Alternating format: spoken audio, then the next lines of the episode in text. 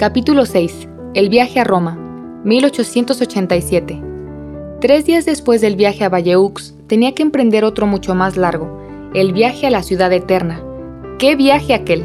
Solo en él aprendí más que en largos años de estudios, y me hizo ver la vanidad de todo lo pasajero y que todo es aflicción de espíritu bajo el sol. Sin embargo, vi cosas muy hermosas, contemplé todas las maravillas del arte y de la religión, y sobre todo, pisé la misma tierra que los santos apóstoles y la tierra regada con la sangre de los mártires, y mi alma se ensanchó al contacto con las cosas santas. Me alegro mucho de haber estado en Roma, pero comprendo a quienes en el mundo pensaron que papá me había hecho hacer ese largo viaje por hacerme cambiar de idea sobre la vida religiosa. Y la verdad es que hubo cosas en él capaces de hacer vacilar una vocación poco firme. Celina y yo, que nunca habíamos vivido entre gentes del gran mundo, nos encontramos metidas en medio de la nobleza, de la cual se componía casi exclusivamente la peregrinación. Pero todos aquellos títulos y aquellos de lejos de deslumbrarnos no nos parecían más que humo. Vistos de lejos, me habían ofuscado un poco alguna vez, pero de cerca vi que no todo lo que brilla es oro. Y comprendí estas palabras de la imitación. No vayas tras esa sombra que se llama el gran hombre, ni desees tener muchas e importantes relaciones, ni la amistad especial de ningún hombre. Comprendí que la verdadera grandeza está en el alma y no en el nombre, pues como dice Isaías, el Señor dará otro nombre a sus elegidos, y San Juan dice también, al vencedor le daré una piedra blanca, en la que haya escrito un nombre nuevo que solo conoce quien lo recibe. Solo en el cielo conoceremos, pues, nuestros títulos de nobleza. Entonces cada cual recibirá de Dios la alabanza que merece, y el que en la tierra haya querido ser el más pobre y el más olvidado, por amor a Jesús, ese será el primero y el más noble y el más rico. La segunda experiencia que viví se refiere a los sacerdotes. Como nunca había vivido en su intimidad, no podía comprender el final principal de la reforma del Carmelo. Orar por los pecadores me encantaba, pero orar por las almas de los sacerdotes, que yo creía más puras que el cristal, me parecía muy extraño. En Italia comprendí mi vocación. Y no era porque yo fuera buscando demasiado lejos un conocimiento tan importante. Durante un mes conviví con muchos sacerdotes santos y pude ver que si su sublime dignidad los eleva por encima de los ángeles, no por eso dejan de ser hombres débiles y frágiles. Si los sacerdotes santos, a los que Jesús llama en el Evangelio sal de la tierra, muestran en su conducta que tienen una enorme necesidad de que se rece por ellos, ¿qué habrá que decir de los que son tibios? ¿No ha dicho también Jesús, si la sal se vuelve sosa, ¿con qué se la salarán? Qué hermosa es, Madre querida, la vocación que tiene como objeto conservar la sal destinada a las almas, y esta es la vocación del Carmelo, pues el único fin de nuestras oraciones y de nuestros sacrificios es ser apóstoles de apóstoles, rezando por ellos mientras ellos evangelizan a las almas con su palabra y sobre todo con su ejemplo. He de detenerme, pues si continuase hablando de este tema, no acabaría nunca. Voy a contarte mi viaje, madre querida, con algún detalle. Perdóname si te doy demasiados, pues no pienso lo que voy a escribir, y lo hago en tantos ratos perdidos debido al poco tiempo libre que tengo, que mi narración quizás te resulte aburrida. Me consuela pensar que en el cielo volveré a hablarte de las gracias que he recibido y que entonces podré hacerlo con palabras amenas y arrobadoras. Allí nada vendrá ya a interrumpir nuestros desahogos íntimos y con una sola mirada lo comprenderás todo. Mas como ahora necesito todavía emplear el lenguaje de esta triste tierra, trataré de hacerlo con la sencillez de un niño que conoce el amor de su madre. París, Nuestra Señora de las Victorias. La peregrinación salía de París el 7 de noviembre, pero papá nos llevó allí unos días antes para que la visitáramos. Una mañana a las 3 de la madrugada atravesaba la ciudad de Lisieux que aún dormía. Muchas emociones pasaron en estos momentos por mi alma. Sabía que iba hacia lo desconocido y que allá, lejos, me esperaban grandes cosas. Papá iba feliz. Cuando el tren arrancó, él se puso a cantar aquella vieja canción. Rueda, rueda, diligencia, que ya estamos en camino. Llegamos a París por la mañana y comenzamos enseguida a visitar la ciudad. Nuestro pobre papaíto se desvivió por complacernos, así que en poco tiempo teníamos vistas todas las maravillas de la capital. Yo solo encontré una que verdaderamente me encantara, y esa maravilla fue Nuestra Señora de las Victorias. imposible decir lo que sentí a sus pies. Las gracias que me concedió me emocionaron tan profundamente que solo mis lágrimas traducían mi felicidad, como en el día de mi primera comunión. La Santísima Virgen me hizo sentir que había sido realmente ella quien me había sonreído y curado. Comprendí que velaba por mí y que yo era su hija y que entonces yo no podía darle ya otro nombre que el de mamá, que me parecía mucho más tierno que el de madre. Con qué fervor le pedí que me amparara siempre y que convirtiera pronto mi sueño en realidad, escondiéndome a la sombra de su manto virginal. Ese había sido uno de mis primeros deseos de niña. Luego, al crecer, había comprendido que solo en el Carmelo podría encontrar de verdad el manto de la Santísima Virgen, y hacia esa fértil montaña volaban todos mis deseos. Supliqué también a Nuestra Señora de las Victorias que alejase de mí todo lo que pudiese empañar mi pureza. No ignoraba que en un viaje como este a Italia se encontrarían muchas cosas capaces de turbarme, sobre todo porque al no conocer el mal temía descubrirlo, por no haber experimentado todavía que para el puro todo es puro y que las almas sencillas y rectas no ven mal en ninguna parte, pues el mal solo existe en los corazones impuros y no en los objetos inanimados. Rogué también a San José que velase por mí. Desde mi niñez le tenía una devoción que se confundía con mi amor a la Santísima Virgen. Todos los días le rezaba la oración, San José, Padre y protector de las vírgenes. Con esto, emprendí sin miedo el largo viaje. Iba tan bien protegida que me parecía imposible tener miedo. Después de consagrarnos al Sagrado Corazón en la Basílica de Montmartre, salimos de París el lunes 7 muy de madrugada. No tardamos en ir conociendo a las demás personas de la peregrinación. Yo que era tan tímida que no solía atreverme casi a hablar, me hallé completamente libre de tan molesto defecto. Con gran sorpresa mía, hablaba libremente con todas las grandes damas, con los sacerdotes e incluso con el obispo de Coutances, como si hubiese vivido siempre en ese mundo. Creo que todo el mundo nos quería y a papá se le veía orgulloso de sus hijas, pero si él estaba orgulloso de nosotras, nosotras no lo estábamos menos de él, pues en toda la peregrinación no había un caballero más apuesto ni distinguido que mi querido rey. Le gustaba verse acompañado de Celina y de mí, y muchas veces, cuando no íbamos en coche y yo me alejaba de su lado, me llamaba para que le diese el brazo como a Lisiux. El señor abate Reveroni se fijaba muy atentamente en todo lo que hacíamos. Con frecuencia le sorprendía mirándonos de lejos. En la mesa, cuando yo no estaba enfrente de él, encontraba la manera de inclinarse para verme y para escuchar lo que decía. Quería sin duda conocerme, para saber si yo era realmente capaz de ser Carmelita.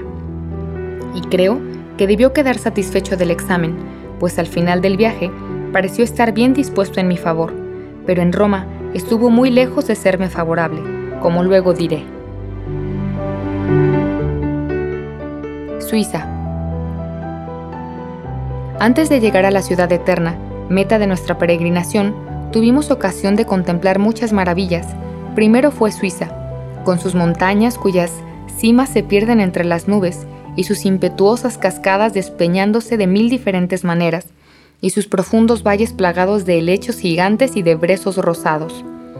Cuánto bien, madre querida, hicieron a mi alma todas aquellas maravillas de la naturaleza derramadas con tanta profusión cómo la hicieron elevarse hacia quien quiso sembrar de tanta obra maestra esta tierra nuestra de destierro que no ha de durar más que un día. No tenía ojos bastantes para mirar. De pie, pegada a la ventanilla, casi se me cortaba la respiración. Hubiera querido estar a los dos lados del vagón, pues al volverme contemplaba paisajes de auténtica fantasía y totalmente diferentes a los que se extendían ante mí. Unas veces nos hallábamos en la cima de una montaña, a nuestros pies, precipicios cuya profundidad no podía sondear nuestra mirada parecían dispuestos a engullirnos. Otras veces era un pueblecito encantador, con sus esbeltas casitas de montaña y su campanario sobre el que se cernían blandamente algunas nubes resplandecientes de blancura. Allá más lejos, un ancho lago, dorado por los últimos rayos del sol, sus ondas serenas y claras, teñidas del color azul del cielo, mezclado con las luces rojizas del atardecer, ofrecían a nuestros ojos maravillados el espectáculo más poético y encantador que se pueda imaginar. En lontananza, sobre el vasto horizonte, se divisaban las montañas, cuyos contornos imprecisos hubieran escapado a nuestra vista si sus cumbres nevadas, que el sol volvía deslumbrantes no hubiesen añadido un encanto más al hermoso lago que nos fascinaba. La contemplación de toda esta hermosura hacía nacer en mi alma pensamientos muy profundos. Me parecía comprender ya en la tierra la grandeza de Dios y las maravillas del cielo. La vida religiosa se me aparecía tal cual es, con sus sujeciones y sus pequeños sacrificios realizados en la sombra. Comprendía lo fácil que es replegarse sobre uno mismo y olvidar el fin sublime de la propia vocación. Y pensaba más tarde, en la hora de la prueba, cuando prisionera en el Carmelo no pueda contemplar más que una esquinita del cielo estrellado, me acordaré de lo que estoy viendo hoy, y ese pensamiento me dará valor, y al ver la grandeza y el poder de Dios, el único a quien quiero amar, olvidaré fácilmente mis pobres y mezquinos intereses. Ahora que mi corazón ha vislumbrado lo que Jesús tiene preparado para los que lo aman, no tendré la desgracia de apegarme a unas pajas.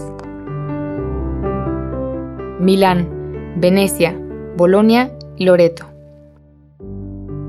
Después de haber admirado el poder de Dios, pude también admirar el que Él ha concedido a sus criaturas. La primera ciudad de Italia que visitamos fue Milán, la catedral toda de mármol blanco y con sus estatuas suficientemente numerosas como para formar un pueblo innumerable, la visitamos hasta en sus más pequeños detalles.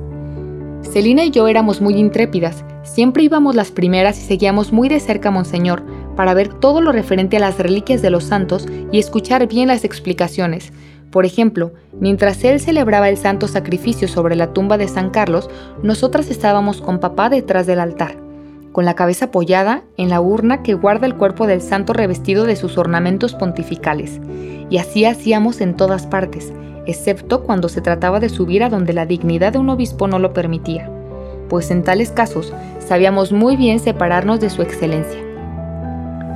Dejando a las tímidas señoras tapándose la cara con las manos después de subir a los primeros campaniles que coronaban la catedral, nosotras seguimos a los peregrinos más audaces y llegamos hasta lo alto del último campanario de mármol y tuvimos el placer de contemplar a nuestros pies la ciudad de Milán cuyos numerosos habitantes parecían un pequeño hormiguero.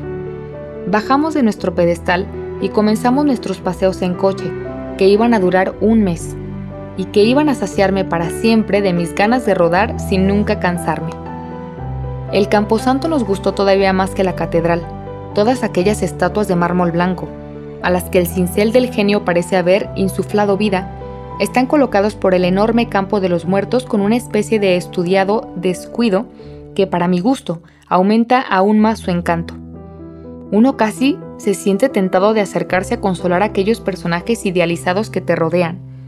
Su expresión es tan real y su dolor tan sereno y resignado que uno no puede por menos de reconocer los pensamientos de inmortalidad que debían llenar el corazón de los artistas que realizaron esas obras de arte. Hay una niña arrojando flores sobre la tumba de sus padres.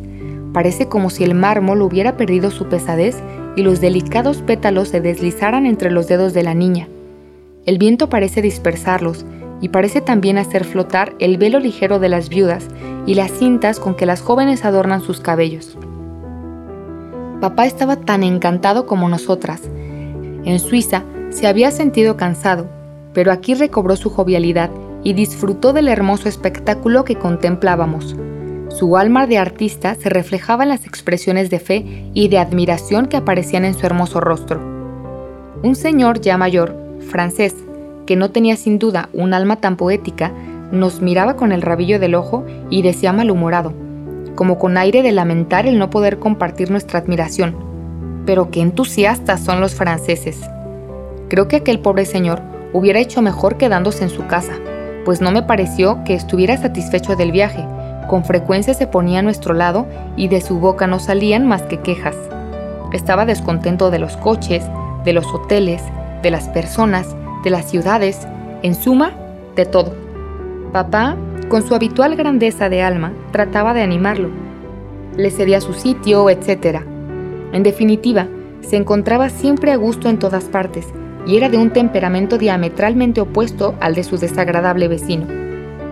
¿Cuántos, y cuán diferentes personajes encontramos, y qué interesante el estudio del mundo cuando uno está a punto de abandonarlo. En Venecia, la escena cambió por completo. Allí, en lugar de los ruidos de las grandes ciudades, Solo se oyen en medio del silencio los gritos de los gondoleros y el murmullo del agua agitada por los remos. Venecia no carece de encantos, pero a mí me pareció una ciudad triste.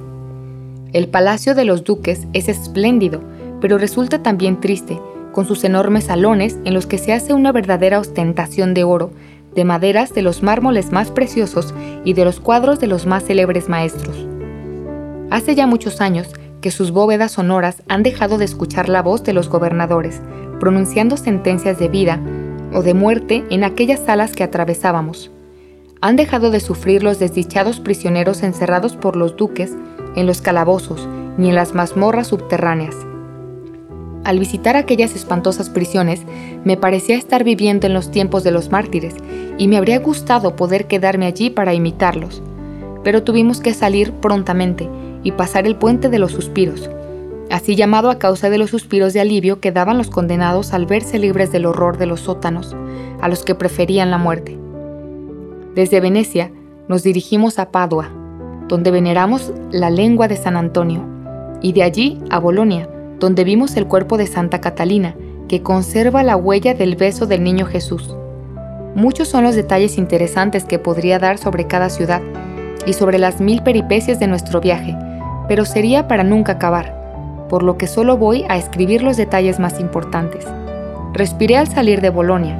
Esa ciudad se me había hecho insoportable a causa de los estudiantes que la llenaban y que formaban un auténtico cerco a nuestro alrededor. Cuando teníamos la desgracia de salir a pie, y sobre todo a causa de la pequeña aventura que me sucedió con uno de ellos, me alegré de emprender el camino hacia Loreto.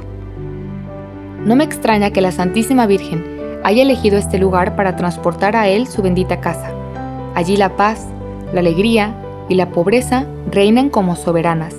Todo es sencillo y primitivo. Las mujeres han conservado su vistoso traje italiano y no han adoptado, como en otras ciudades, la moda de París. En una palabra, Loreto me encantó. ¿Y qué puedo decir de la Santa Casa? Me emocionó profundamente encontrarme bajo el mismo techo que la Sagrada Familia. Contemplar las paredes de las que Jesús posó sus ojos divinos, pisar la tierra que José regó con su sudor y donde María llevó en brazos a Jesús después de haberlo llevado en su seno virginal. Visité la salita donde el ángel se apareció a la Santísima Virgen. Metí mi rosario en la pequeña escudilla del niño Jesús. Qué recuerdos tan maravillosos. Pero nuestra mayor alegría fue recibir al mismo Jesús en su casa y convertirnos en su templo vivo en el mismo lugar que Él honró con su presencia. Es costumbre en Italia conservar el Santísimo en las iglesias, solo en un altar, y solamente allí se puede recibir la Sagrada Comunión. Este altar se encuentra en la misma basílica donde está la Santa Casa, encerrada como un diamante precioso en un estuche de mármol blanco. Esto no nos gustó, pues queríamos recibir la comunión, no en el estuche, sino en el mismo diamante. Papá, con su finura habitual, hizo como todo el mundo, pero Celina y yo fuimos a buscar a un sacerdote que nos acompañaba por todas partes y que en aquel preciso momento se disponía a celebrar la Santa Misa por un privilegio especial en la Santa Casa. Pidió dos hostias pequeñas, que puso en la patena con la hostia grande. Ya comprenderás, Madre querida, cuál sería nuestra ilusión al recibir las dos juntas la Sagrada Comunión en aquella casa bendita. Fue una alegría totalmente celestial que no se puede expresar en palabras. ¿Qué será entonces cuando recibamos la comunión en la morada celestial del Rey de los cielos? Allí ya no veremos que se nos acaba la alegría, ni existirá ya la tristeza de la partida, y para llevarnos un recuerdo no tendremos que rascar furtivamente las paredes santificadas por la presencia divina, pues su casa será la nuestra por toda la eternidad. Dios no quiere darnos su casa de la tierra, se conforma con enseñárnosla para hacernos amar la pobreza y la vida escondida. La que nos reserva es su propio palacio de la gloria, donde ya no le veremos escondido bajo la apariencia de un niño o de una blanca hostia, sino tal cual es en el esplendor de su gloria infinita. El Coliseo y las catacumbas. Ahora solo me falta ya hablar de Roma. De Roma, meta de nuestro viaje, donde yo esperaba encontrar el consuelo, pero donde encontré la cruz. Llegamos a Roma de noche y dormidos, nos despertaron los empleados de la estación que gritaban, Roma, Roma. No era un sueño, estaba en Roma. El primer día lo pasamos extramuros y fue quizás el más delicioso de todos, pues todos los monumentos han conservado su sello de antigüedad, mientras que en el centro de Roma, ante el fausto de los hoteles y de las tiendas, uno tiene la impresión de estar en París. Aquel paseo por la campiña romana me ha dejado un gratísimo recuerdo. No hablaré de los lugares que visitamos, pues hay bastantes libros que los describen por extenso, sino solamente de las principales emociones que viví. Una de las más dulces fue la que me hizo estremecerme a la vista del Coliseo. Por fin podía ver aquella arena en la que tantos mártires habían derramado su sangre por Jesús, y ya me disponía a besar la tierra que ellos habían santificado. Pero qué decepción la mía. En el centro no era más que un montón de escombros que los peregrinos tenían que conformarse con mirar, pues una valla les impedía entrar. Por otra parte, nadie sintió la tentación de intentar meterse por en medio de aquellas ruinas. Pero valía la pena haber venido a Roma y quedarse sin bajar al Coliseo. Aquello me parecía imposible. Ya no escuchaba las explicaciones del guía, solo un pensamiento me rondaba por la cabeza, bajar a la arena. Al ver pasar a un obrero con una escalera, estuve a punto de pedírsela. Afortunadamente no puse en práctica mi idea, pues me habría tomado por loca. Se dice en el Evangelio que la Magdalena, perseverando junto al sepulcro y agachándose insistentemente para mirar dentro, acabó por ver dos ángeles. Yo igual que ella, aún reconociendo la imposibilidad de ver cumplidos mis deseos, seguía agachándome hacia las ruinas a donde quería bajar. Por fin, no vi ángeles, pero sí lo que buscaba. Lancé un grito de alegría y le dije a Celina, ven corriendo, vamos a poder pasar. Inmediatamente sorteamos la valla, hasta la que en aquel sitio llegaban los escombros, y comenzamos a escalar las ruinas que se hundían bajo nuestros pies. Papá nos miraba completamente asombrado de nuestra audacia, y no tardó en indicarnos que volviéramos, pero las dos fugitivas ya no oían nada. Lo mismo que los guerreros sienten aumentar su valor en medio del peligro, Así nuestra alegría iba en aumento en proporción al trabajo que nos costaba alcanzar el objeto de nuestros deseos. Celina, más previsora que yo, había escuchado al guía y acordándose de que éste acababa de señalar un pequeño adoquín marcado con una cruz, como el lugar en el que combatían los mártires, se puso a buscarlo. No tardó en encontrarlo, y arrodillándonos sobre aquella tierra sagrada, nuestras almas se fundieron en una misma oración. Al posar mis labios sobre el polvo purpurado por la sangre de los primeros cristianos, me latía fuertemente el corazón. Pedí la gracia de morir también mártir por Jesús, y sentí en el fondo del corazón que mi oración había sido escuchada. Todo esto sucedió en muy poco tiempo, y después de coger algunas piedras, volvimos hacia los muros en ruinas para volver a comenzar nuestra arriesgada empresa. Papá, al vernos tan contentas, no tuvo valor para reñirnos, y me di cuenta de que estaba orgulloso de nuestra valentía. Dios nos protegió visiblemente, pues los peregrinos no se dieron cuenta de nuestra empresa, por estar algo más lejos que nosotros, ocupados sin duda en contemplar las magníficas arcadas de las que el guía estaba resaltando las pequeñas cornisas y los cupidos colocados sobre ellas. Y así, ni él ni los señores abates se enteraron de la alegría que embargaba nuestros corazones. También las catacumbas me dejaron una gratísima impresión. Son tal como las había imaginado, leyendo su descripción en la vida de los mártires. La atmósfera que allí se respira está tan llena de fragancia que después de pasar en ellas buena parte de la tarde me daba la impresión de haber estado tan solo unos instantes. Teníamos que llevarnos algún recuerdo de las catacumbas, así que dejando que se alejase un poco la procesión, Celina y Teresa se deslizaron las dos juntas hasta el fondo del antiguo sepulcro de Santa Cecilia y cogieron un poco de la tierra santificada por su presencia. Antes del viaje a Roma, yo no tenía especial devoción a esta santa, pero al visitar su casa, convertida en iglesia, y el lugar de su martirio, al saber que había sido proclamada reina de la armonía, no por su hermosa voz ni por su talento musical, sino en memoria del canto virginal que hizo oír a su esposo celestial, escondido en el fondo de su corazón, sentí por ella algo más que devoción, una auténtica ternura de amiga. Se convirtió en mi santa predilecta, en mi confidente íntima. Todo en ella me fascina, sobre todo su abandono y su confianza sin límites, que la hicieron capaz de virginizar a unas almas que nunca habían deseado más alegrías que las de la vida presente. Santa Cecilia se parece a la esposa del cantar de los cantares. Veo en ella un coro en medio de un campo de batalla. Su vida no fue más que un canto melodioso, aún en medio de las mayores pruebas, y no me extraña, pues, el Santo Evangelio reposaba sobre su corazón, y en su corazón reposaba el esposo de las vírgenes. También la visita a la iglesia de Santa Inés fue para mí muy dulce. Allí iba a visitar en su casa a una amiga de la infancia. Le hablé largamente de la que tan dignamente lleva su nombre, e hice todo lo posible por conseguir una reliquia de la angelical patrona de mi madre querida para traérsela. Pero no pudimos conseguir más que una piedrecita roja que se desprendió de un rico mosaico, cuyo origen se remonta a los tiempos de Santa Inés, y que ella debió de mirar muchas veces. ¿No resulta encantadora la amabilidad de la santa al regalarnos ella misma lo que buscábamos y que nos estaba prohibido tomar? Siempre me ha parecido aquello una delicadeza y una prueba del amor con que la dulce Santa Inés mira y protege a mi madre querida. Audiencia con León XIII. Seis días pasamos visitando las principales maravillas de Roma, y el séptimo vi la mayor de todas, León XIII. Deseaba que llegase aquel día, y al mismo tiempo lo temía. De él dependía mi vocación, pues la respuesta que debía recibir de Monseñor no había llegado y había sabido, Madre querida, por una carta tuya, que ya no estaba muy bien dispuesto en mi favor. Así que mi única tabla de salvación era el permiso del Santo Padre.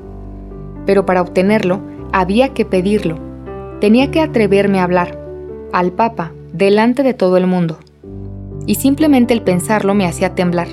Solo Dios sabe, y mi querida Celina, lo que sufría antes de la audiencia.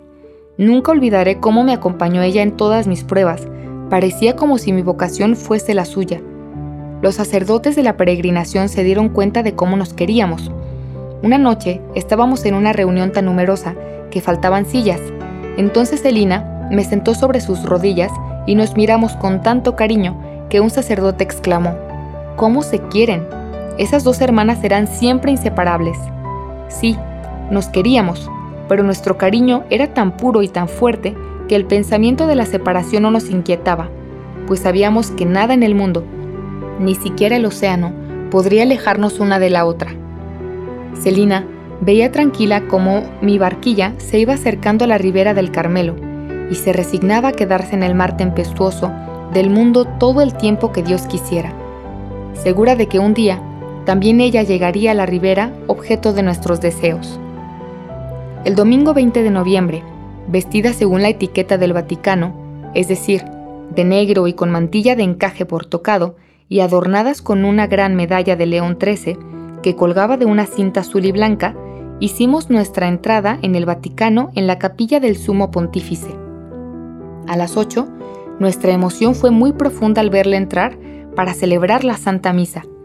Tras bendecir a los numerosos peregrinos congregados a su alrededor, subió las gradas del altar y nos demostró con su piedad digna del vicario de Jesús que era verdaderamente el Santo Padre.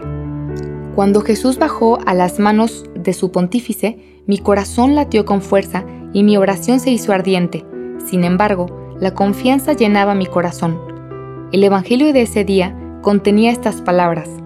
No temas, pequeño rebaño, porque mi Padre ha tenido a bien daros su reino. No, no temía. Esperaba que muy pronto sería mío el reino del Carmelo. No pensaba entonces en aquellas otras palabras de Jesús. Yo os transmito el reino como me lo transmitió mi Padre a mí. Es decir, te reservo cruces y tribulaciones, así te harás digna de poseer ese reino por el que suspiras. Si fue necesario que Cristo sufriera para entrar así en su gloria, si tú quieres tener un sitio a su lado, tendrás que beber el cáliz que él mismo bebió. Ese cáliz me lo presentó el Santo Padre, y mis lágrimas fueron a mezclarse con la amarga bebida que se me ofrecía. Después de la misa de acción de gracias, que siguió a la de su santidad, comenzó la audiencia. León XIII estaba sentado en un gran sillón. Vestía simplemente una sotana blanca y una museta del mismo color, y en la cabeza no llevaba más que un pequeño solideo. A su lado estaban de pie varios cardenales, arzobispos y obispos, pero yo solo los vi globalmente, pues mi atención estaba centrada en el Santo Padre. Íbamos desfilando procesionalmente ante él. Cada peregrino, cuando le llegaba su turno, se arrodillaba, besaba el pie y la mano de León XIII, recibía su bendición y dos guardias nobles le tocaban, por ceremonia, indicándole así que debía levantarse. Al peregrino, pues me explicó tan mal que podría entenderse que era al Papa. Antes de entrar en el salón pontificio, yo estaba completamente decidida a hablar, pero sentí que mi valor flaqueaba cuando vi a la derecha del Santo Padre al señor Reveroni. Casi en aquel mismo instante nos dijeron de su parte que prohibía hablar a León XIII, pues la audiencia se estaba prolongando demasiado. Yo me volví hacia mi Celina querida para conocer su opinión. Habla, me dijo. Un momento después estaba yo a los pies del Santo Padre.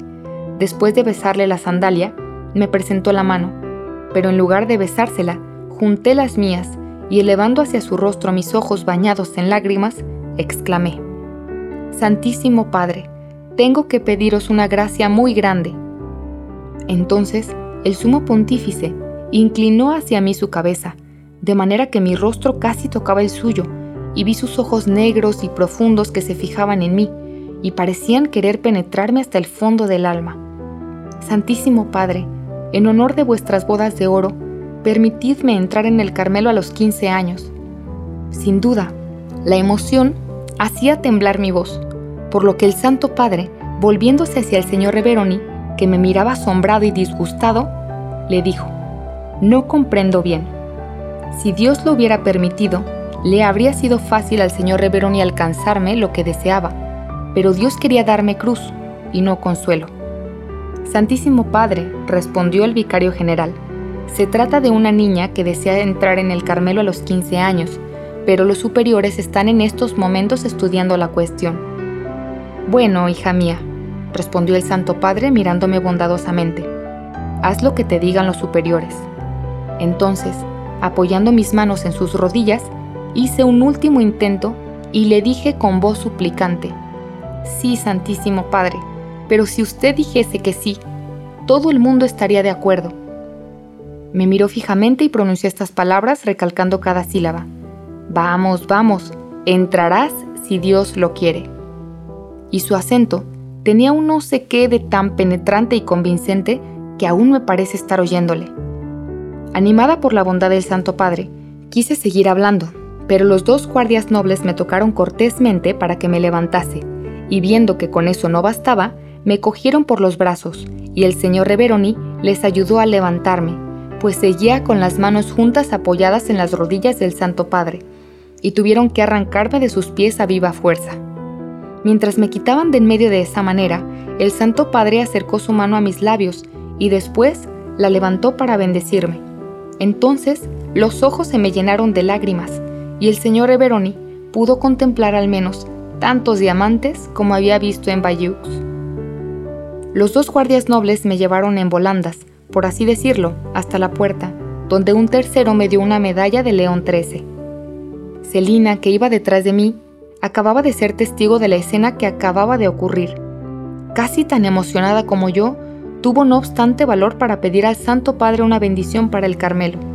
El señor Reveroni, con voz malhumorada, respondió, El Carmelo ya está bendecido.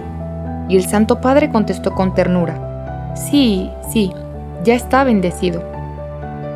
Papá se había acercado a los pies de León XIII, antes que nosotras con los caballeros. El señor Reveroni había estado con él encantador, presentándolo como el padre de dos carmelitas. El Santo Padre, como muestra de especial benevolencia, posó su mano sobre la cabeza venerable de mi querido rey, como marcándole con un sello misterioso en nombre de aquel de quien era verdadero representante.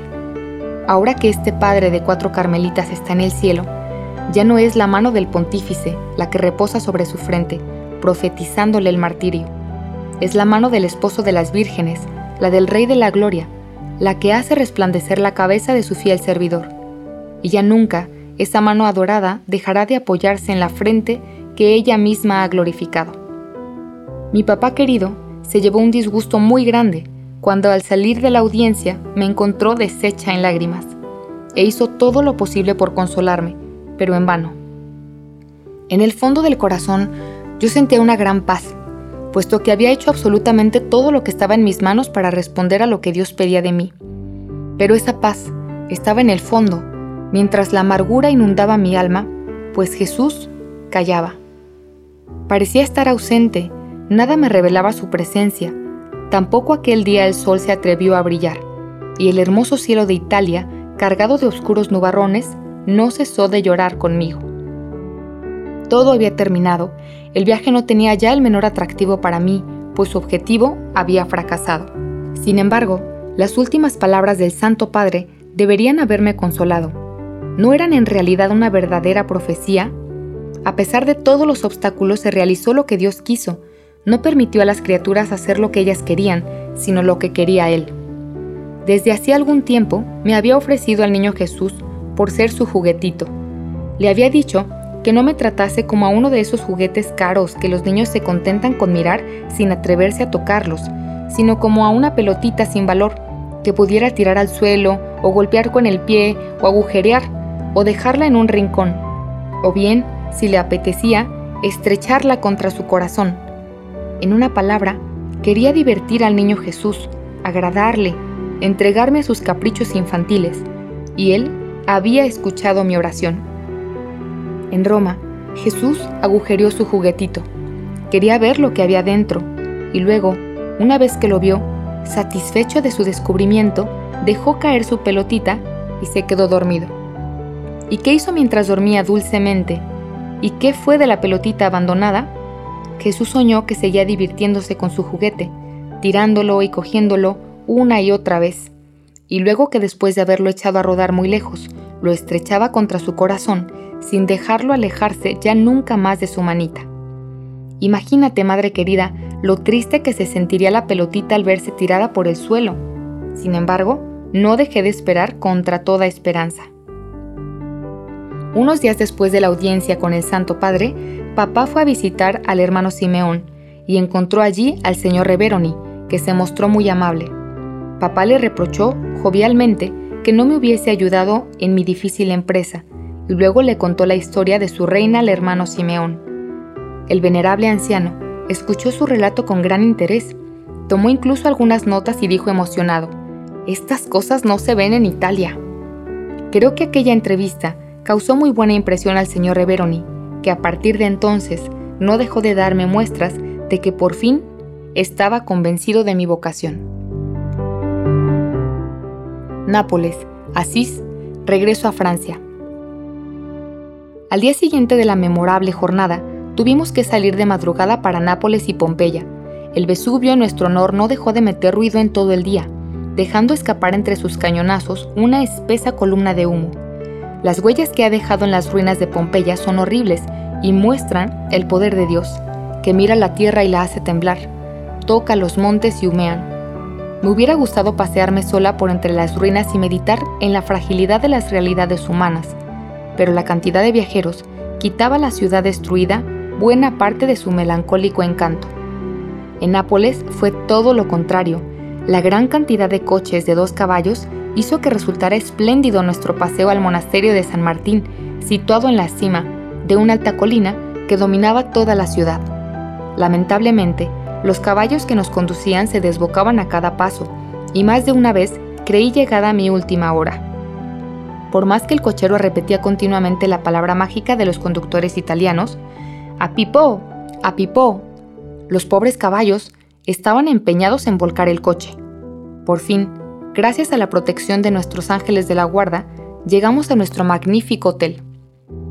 A lo largo de todo nuestro viaje, nos alojamos en hoteles principescos. Nunca antes me había visto rodeada de tanto lujo, y aquí sí que cabe decir que la riqueza no hace la felicidad, pues yo me habría sentido mucho más feliz bajo un techo de paja con la esperanza del Carmelo que entre artesonados de oro, escaleras de mármol blanco y tapices de seda con amargura en el corazón. Comprendí bien que la alegría no se halla en las cosas que nos rodean, sino en lo más íntimo de nuestra alma. Se la puede poseer lo mismo en una prisión que en un palacio.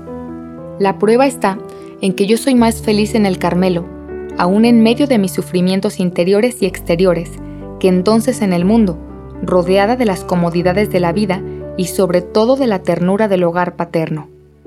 Llevaba el alma sumida en la tristeza, Sin embargo, exteriormente era la misma, pues creía que nadie conocía la petición que había hecho al Santo Padre. Pronto me convencí de lo contrario. Habiéndome quedado sola con Celina en el vagón, los demás peregrinos habían bajado a la cantina de la estación, aprovechando unos pocos minutos de parada. Vi que el señor Legoux, vicario general de Coutances, abría la puerta y mirándome me decía sonriendo, ¿Cómo está nuestra pequeña Carmelita? Entonces comprendí que toda la peregrinación conocía mi secreto. Gracias a Dios, nadie me habló sobre ello, pero por la simpatía con que me miraban, me di cuenta de que mi petición no les había producido mala impresión, sino todo lo contrario. En la pequeña ciudad de Asís tuve ocasión de subir al coche del señor Everoni, un honor que no le fue concedido a ninguna dama durante todo el viaje. Te cuento cómo conseguí ese privilegio. Después de visitar los lugares impregnados por el aroma de las virtudes de San Francisco y Santa Clara, terminamos en el monasterio de Santa Inés, hermana de Santa Clara. Yo había estado contemplando a mis anchas la cabeza de la santa, y cuando me retiraba una de las últimas, me di cuenta de que había perdido el cinturón. Lo busqué en medio de la muchedumbre. Un sacerdote se compadeció de mí y me ayudó. Pero después de habérmelo encontrado, le vi alejarse y yo me quedé sola buscando, pues aunque tenía el cinturón, no me lo podía poner, pues faltaba la hebilla. Por fin la vi brillar en un rincón. Cogerla y ajustarla al cinturón no me llevó mucho tiempo, pero todo el trabajo anterior sí que me lo había llevado, así que me quedé de una pieza al ver que estaba sola al salir de la iglesia. Todos los coches, y eran muchos, habían desaparecido, excepto el del señor Reveroni. ¿Qué decisión tomar? ¿Echarme a correr detrás de los coches que ya no se veían, exponiéndome a perder el tren, con la consiguiente preocupación de mi querido papá? ¿O bien pedir un sitio en la caleza del señor Reveroni? Me decidí por esta última solución. Con la mayor amabilidad y lo menos apurada que pude, a pesar de mi apuro, le expuse mi crítica situación y lo puse al mismo en un apuro, pues su coche iba lleno de los más distinguidos caballeros de la peregrinación. Imposible encontrar una plaza libre, pero un caballero muy galante se apresuró a bajar, me hizo ocupar su asiento y se puso él modestamente al lado del cochero. Parecía una ardilla atrapada en un cepo y estaba muy lejos de encontrarme a gusto, rodeada de todos aquellos personajes ilustres y sobre todo del más temible de todos ellos, frente al cual iba sentada. Sin embargo, estuvo muy amable conmigo, interrumpiendo de vez en cuando su conversación con los caballeros para hablarme del Carmelo. Antes de llegar a la estación, todos aquellos grandes personajes sacaron sus grandes monederos para dar una propina al cochero, que ya estaba pagado. Yo hice lo mismo y saqué mi diminuto monedero, pero el señor Reveroni no me permitió sacar mis preciosas moneditas y prefirió dar él una grande de las suyas por los dos. En otra ocasión, volví a encontrarme a su lado en el ómnibus. Estuvo más amable todavía y me prometió hacer todo lo que pudiera para que entrase en el Carmelo. Aunque estos breves encuentros pusieron un poco de bálsamo en mis llagas, no pudieron evitar que el regreso fuese mucho menos placentero que la ida, pues ya no tenía la esperanza del Santo Padre. No encontraba ayuda alguna en la tierra, que me parecía un desierto agostado y sin agua. Solo en Dios tenía puesta toda mi esperanza. Acababa de conocer por experiencia que vale más recurrir a Él que a sus santos. La tristeza de mi alma no fue obstáculo para que pusiese un gran interés en los santos lugares que visitábamos. En Florencia, tuve la dicha de contemplar a Santa María Magdalena de Pasís, colocada en medio del coro de las Carmelitas, que nos abrieron la reja, como no sabíamos que íbamos a disfrutar de tal privilegio y muchas personas deseaban hacer tocar sus rosarios en el sepulcro de la santa, no había nadie más que yo que pudiese pasar la mano por entre la reja, que nos separaba de él. Por eso, todos me traían sus rosarios y yo me sentía muy orgullosa de mi oficio. Siempre tenía que encontrar la forma de tocarlo todo. Así, en la iglesia de la Santa Cruz de Jerusalén, en Roma, pudimos venerar varios fragmentos de la verdadera cruz, dos espinas y uno de los sagrados clavos, encerrado en un magnífico relicario de oro labrado, pero sin cristal, por lo que al venerar la sagrada reliquia encontré la forma de pasar mi dedito por una de las aberturas del relicario y pude tocar el clavo que bañó la sangre de Jesús. La verdad es que era demasiado atrevida. Por suerte, Dios que conoce el fondo de los corazones sabe que mi intención era pura y que por nada del mundo hubiera querido desagradarle Me portaba con él como un niño que piensa que todo le está permitido y mira como suyo los tesoros de su padre. Todavía hoy sigo sin comprender por qué en Italia se excomulga tan fácilmente a las mujeres. A cada paso nos decían, no entréis aquí, no entréis allá, que quedaréis excomulgadas. Pobres mujeres, qué despreciadas son. Sin embargo, ellas aman a Dios en número mucho mayor que los hombres, y durante la pasión de nuestro Señor, las mujeres tuvieron más valor que los apóstoles, pues desafiaron los insultos de los soldados y se atrevieron en enjugar la faz adorable de Jesús. Seguramente por eso Él permite que el desprecio sea su lote en la tierra, ya que lo escogió también para sí mismo. En el cielo, demostrará claramente que sus pensamientos no son los de los hombres, pues entonces los últimos serán los primeros. Más de una vez durante el viaje no tuve la paciencia de esperar al cielo para ser la primera. Un día en que visitábamos un convento de padres carmelitas, no me conformé con seguir a los peregrinos por las galerías exteriores y me metí por los claustros interiores. De pronto vi a un anciano carmelita que desde lejos me hacía señas de que me alejase, pero yo, en vez de marcharme, me acerqué a él y señalándole los cuadros del claustro, le di a entender por señas que eran bonitos. Él se dio cuenta, por mis cabellos que caían sobre la espalda y por mi aspecto juvenil que era una niña.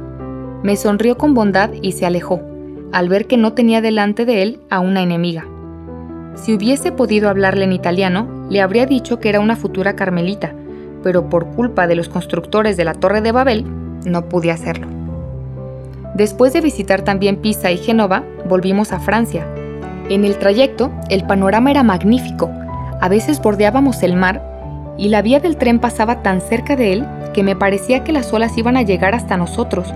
Aquel espectáculo fue debido a una tempestad y era de noche, lo que hacía que la escena fuese aún más impresionante. Otras veces, atravesábamos llanuras cubiertas de naranjos con su fruta ya madura, o de verdes olivos de escaso follaje, o de esbeltas palmeras. A la caída de la tarde, veíamos los numerosos puertecitos de mar iluminarse con multitud de luces, mientras en el cielo empezaban a brillar las primeras estrellas. Y a la vista de todas aquellas cosas que yo miraba por primera y por última vez en mi vida, mi alma se llenaba de poesía. Pero las veía desvanecerse sin la menor pena, mi corazón aspiraba a otras maravillas, había contemplado ya bastante las bellezas de la tierra, y solo las del cielo eran ya el objeto de sus deseos. Y para ofrecérselas a las almas, quería convertirme en prisionera. Tres meses de espera. Más antes de ver abrirse ante mí las puertas de la bendita prisión por la que suspiraba, tenía aún que luchar y que sufrir. Lo presentí al volver a Francia. Sin embargo, mi confianza era tan grande que no perdí la esperanza de que me permitieran entrar en el Carmelo el 25 de diciembre. Apenas llegamos a Lisieux, nuestra primera visita fue para el Carmelo. ¡Qué encuentro aquel! Teníamos tantas cosas que decirnos después de un mes de separación, mes que me pareció larguísimo y en el que aprendí más que en muchos años. Qué dulce fue para mí, madre querida, volverte a ver y abrirte mi pobre alma herida. A ti que sabías comprenderme tan bien, a ti a quien bastaba una palabra o una mirada para adivinarlo todo. Me abandoné con entera confianza. Había hecho todo lo que dependía de mí, todo, hasta hablarle al Santo Padre, por lo que ya no sabía qué más tenía que hacer. Tú me dijiste que escribiese a Monseñor recordándole su promesa. Lo hice enseguida lo mejor que supe, pero en unos términos que a nuestro tío le parecieron demasiado ingenuos. Él rehizo la carta. Cuando yo iba a echarla al correo, recibí una tuya diciéndome que no escribiese, que esperase unos días más. Obedecí enseguida, pues estaba segura de que esa era la mejor forma de no equivocarme. Por fin, diez días antes de Navidad, salió mi carta, plenamente convencida de que la respuesta no se haría esperar.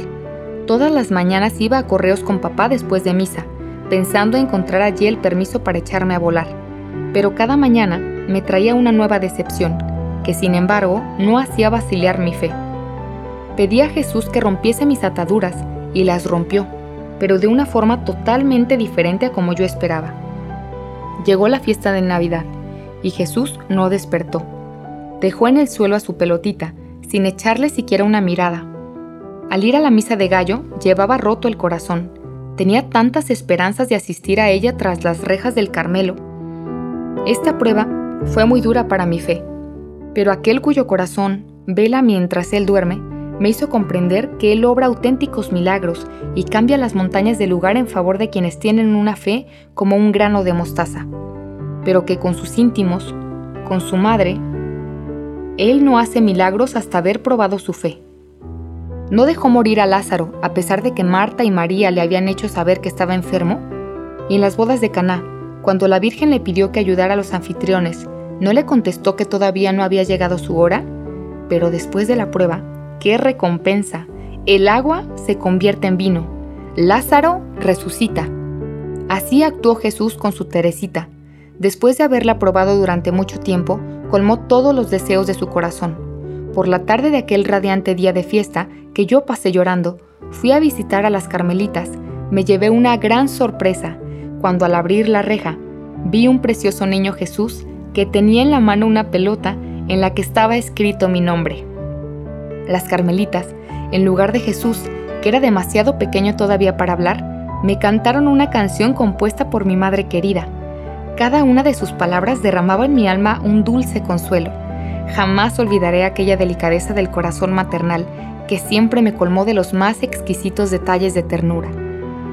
Después de dar las gracias derramando dulces lágrimas, les conté la sorpresa que me había dado mi querida Celina al volver de la misa de gallo. En mi habitación, en medio de una preciosa jofaina, había encontrado un barquito que llevaba al niño Jesús dormido con una pelotita a su lado.